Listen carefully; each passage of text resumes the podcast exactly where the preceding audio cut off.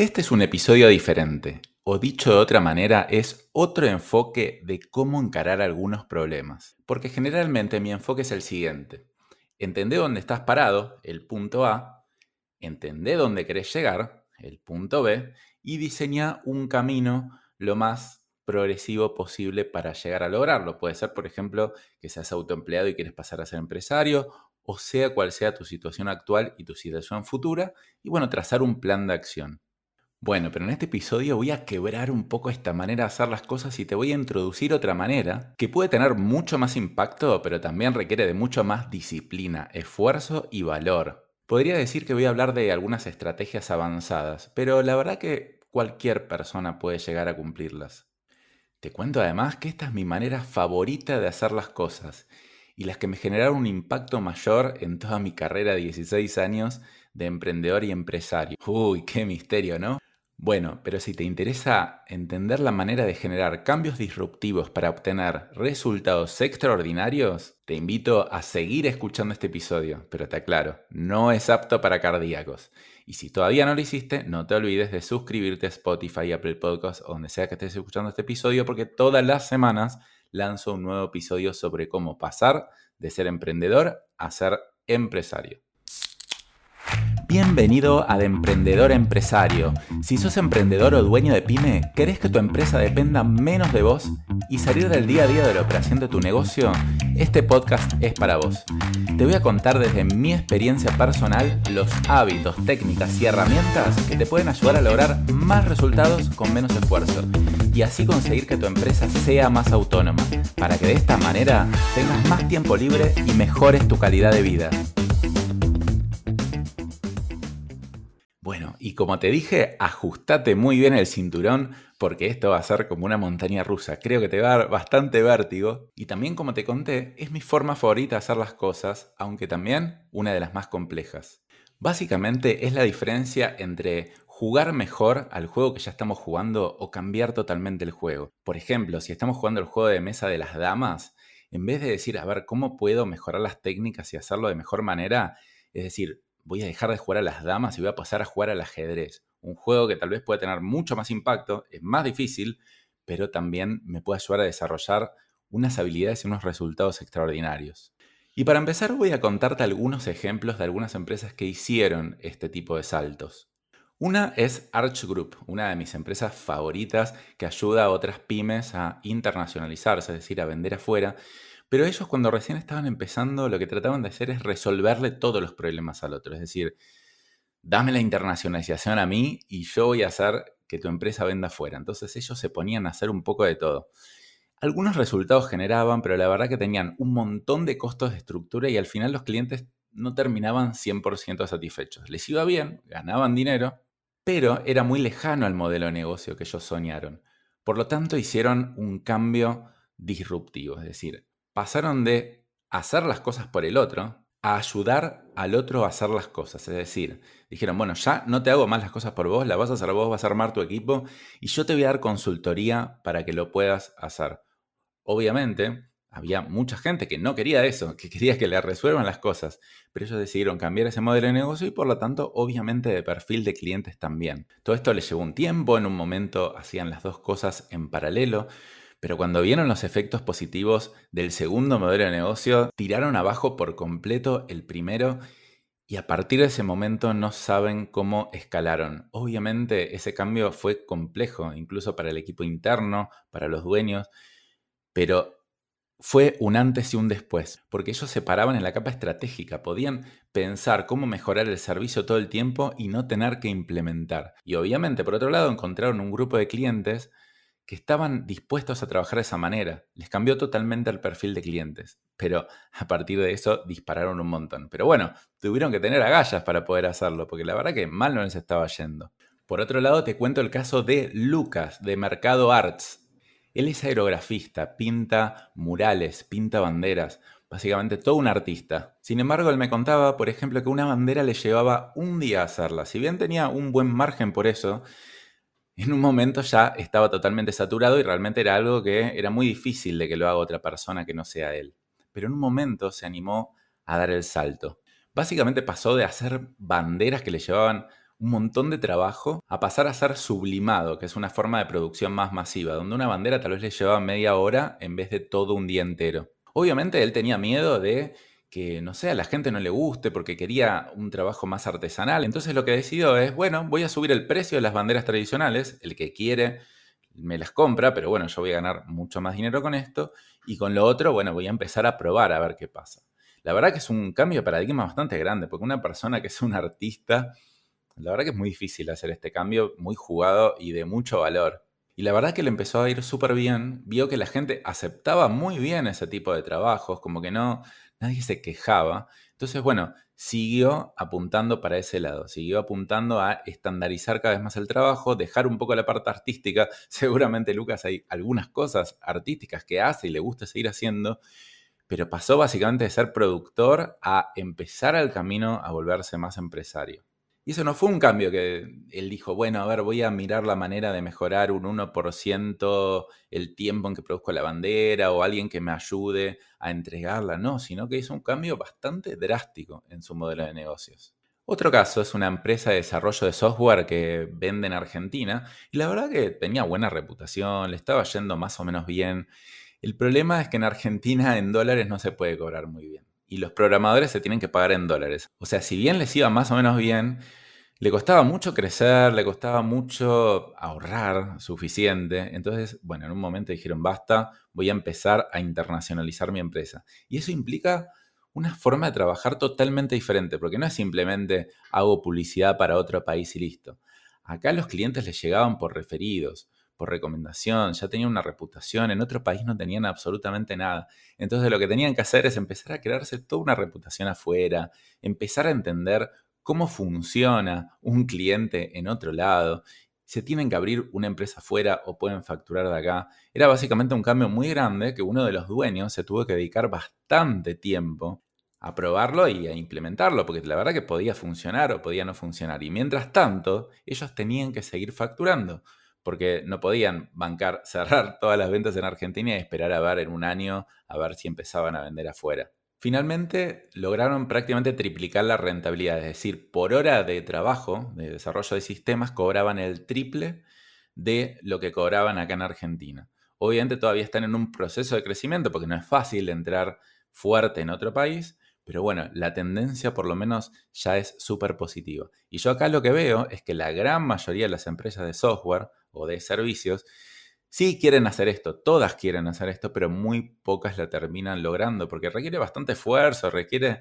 también decir, bueno, a este cliente argentina ahora no lo acepto porque necesito tiempo para dedicarme a salir a buscar a otros clientes que tengan mucho más impacto.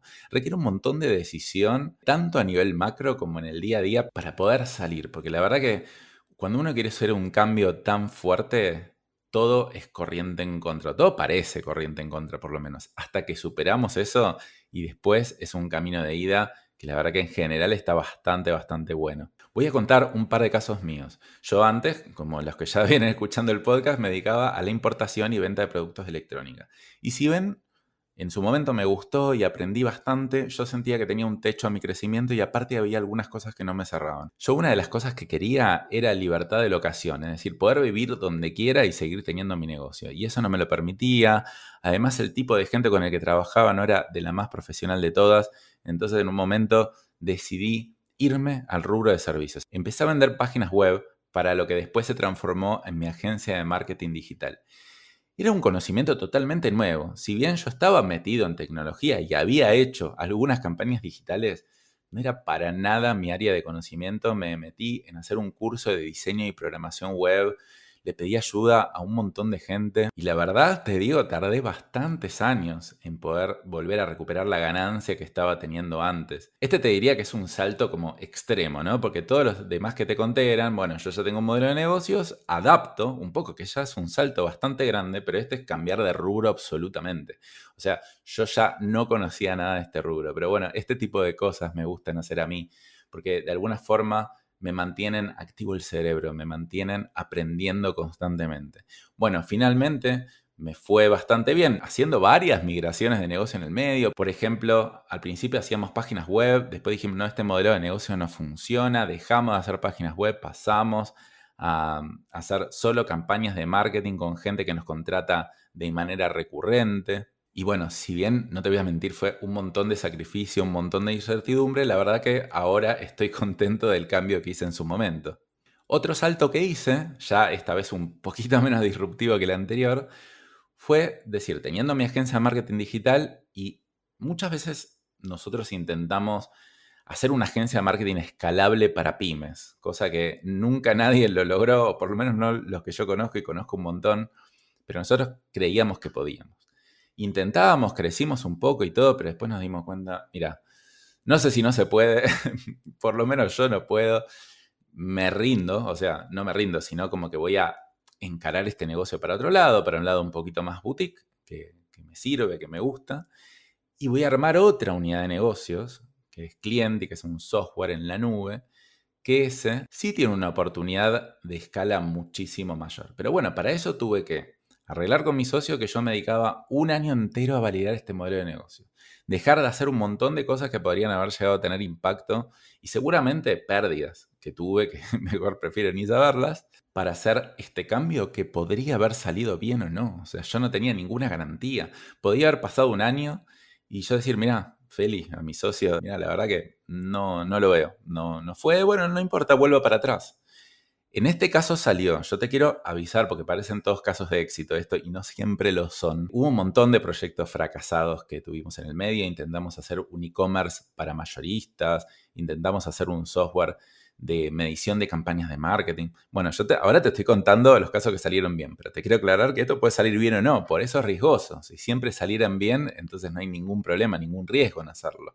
Y la verdad que este salió muy bien, no solo bien, sino superó mucho las expectativas, está creciendo súper rápido, la gestión del negocio es bastante sencilla, obviamente que tenemos problemas, pero mucho menos problemas de los que se podrían haber generado escalando la agencia de marketing. Y bueno, también fue un poco soltar un poco la energía que le poníamos al otro negocio, dejar que algunas cosas pasen y se acomoden más solas para dedicarnos a una cosa que puede tener muchísimo, muchísimo más impacto.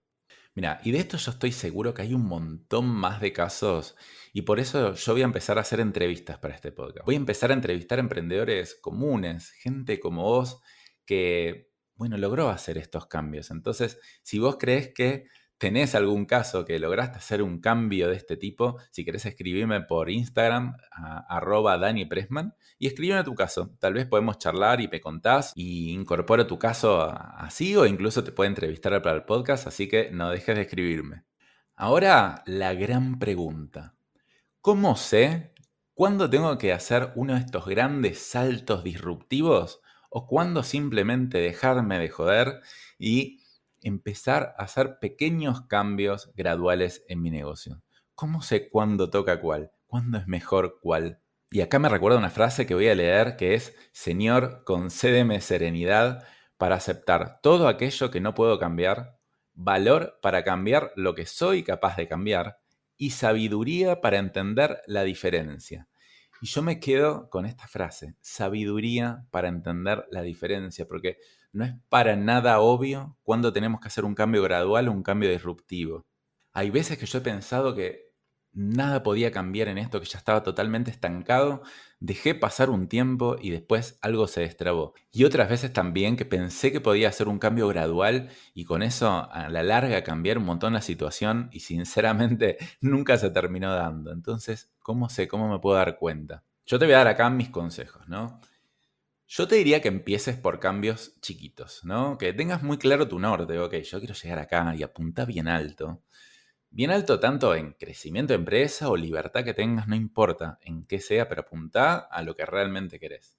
Entonces decís, bueno, a ver, ¿qué cambio gradual, qué cambio chiquito puedo empezar a hacer hoy para acercarme más a ese camino del futuro? Siempre empezar a ir por lo gradual, es mucho más fácil de hacer.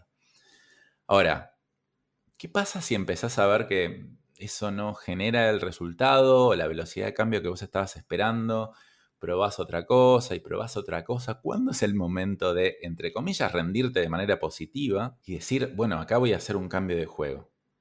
Bueno, acá sinceramente no te puedo dar una recomendación. Lo que sí te puedo recomendar es que empieces por lo gradual, por el cambio del 1% cada día. Y después que, bueno, yo qué sé, vas a tener que tomar una decisión Pero yo creo que el error es no tomar una decisión. Si la gente simplemente sigue haciendo lo que está haciendo, por seguir. No es que tomó la decisión consciente de, mira, yo entiendo que está esta solución disruptiva, yo entiendo que está este cambio gradual y yo estoy tomando la decisión de hacer un cambio gradual. Por lo tanto, en el futuro no me voy a arrepentir porque fue con la información que tenía en el momento. El error es nunca considerarlo y simplemente seguir por seguir. Entonces, una vez que lo consideres, para mí, después también es tema de personalidad. Mi personalidad es más hacer cambios disruptivos. Yo soy bastante impaciente y bastante indisciplinado, aunque no parezca, porque yo me obligo a ser disciplinado, pero no lo soy por naturaleza. Entonces yo cuando veo una piedra, en vez de decir agarro el pico y la pala y empiezo a pegarle, digo, a ver, ¿cómo puedo desviar mi camino para llegar a mi destino de manera más fácil? Entonces yo suelo hacer muchos más saltos de estos disruptivos que el promedio de los emprendedores. Cosa que a veces puede estar bueno y otras veces tal vez me puedo perder una oportunidad por no picar un poquito la piedra y tal vez del otro lado había oro, no sé. Después también hay otras personalidades que son opuestas, que ellos siguen y siguen, son constantes y cuando parece que están locos por no cambiar, tal vez en algún momento pegan el salto. Entonces yo qué sé, no, no, no te puedo dar una sugerencia. Lo que sí veo es que la tendencia está a no cambiar. Es decir, la mayoría de la gente no cambia cuando yo creo que sería mejor cambiar. Entonces, no sé tu caso particular, pero yo me tendería a animar a un poquito más. Siempre hay posibilidad de volver atrás y yo creo que la gran mayoría de los casos, especialmente si uno lo hace de manera segura y metódica, la mayoría tienden a ser mejores, pero obviamente tenés que estar dispuesto a arriesgar.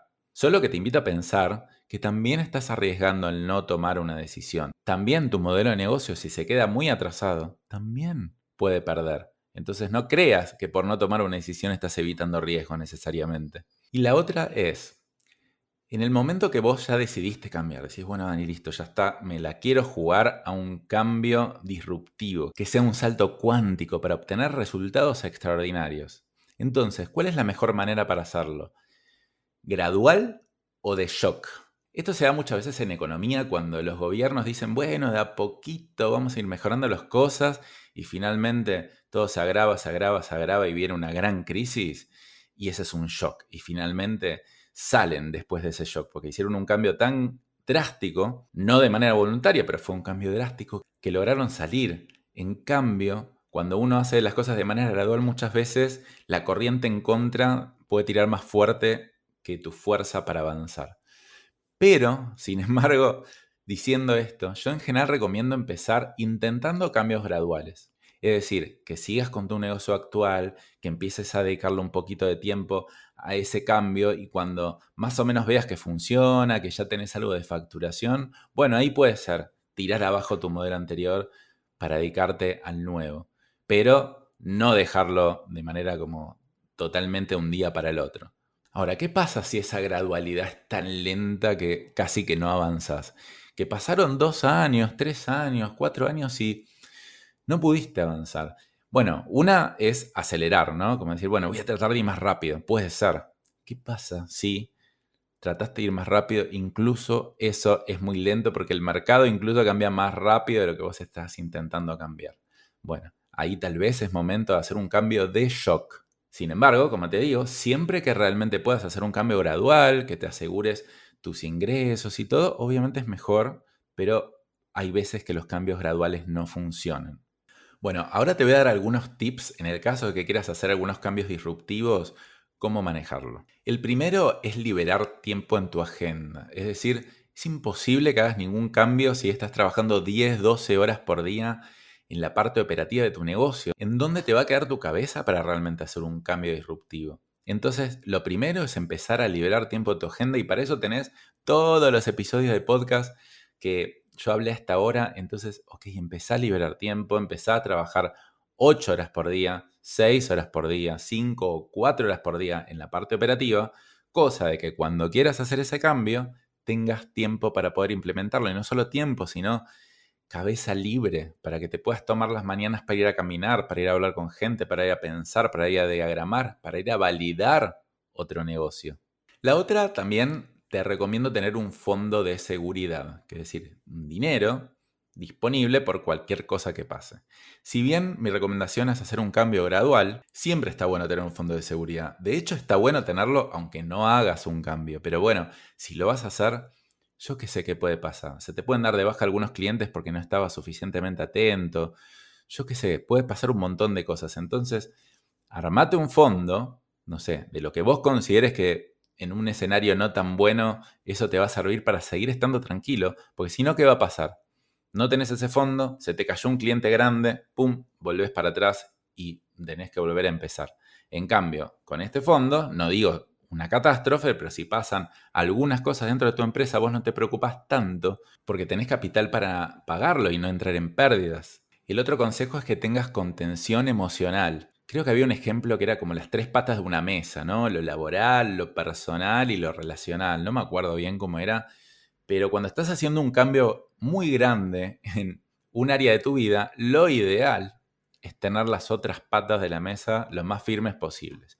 Obviamente a veces se puede, otras veces no se puede, pero si podés tenerlo o si podés contarle lo que te está pasando a amigos conocidos para que entiendan por la transición que vos estás pasando, si te podés rodear de otros dueños de negocio, tal vez que ya hayan pasado por esto, que estén en la misma situación, es buenísimo, porque realmente te van a pasar un montón de cosas por dentro a mí. Cada vez que hago un cambio así, me pasan. Y si bien se pueden superar sin una contención fuerte externa, la verdad que la terminas pasando bastante mal. Entonces, si vos tenés una contención, sabés que te van a pasar cosas, pero por lo menos sabés que tenés una red atrás que te ayuda y te potencia.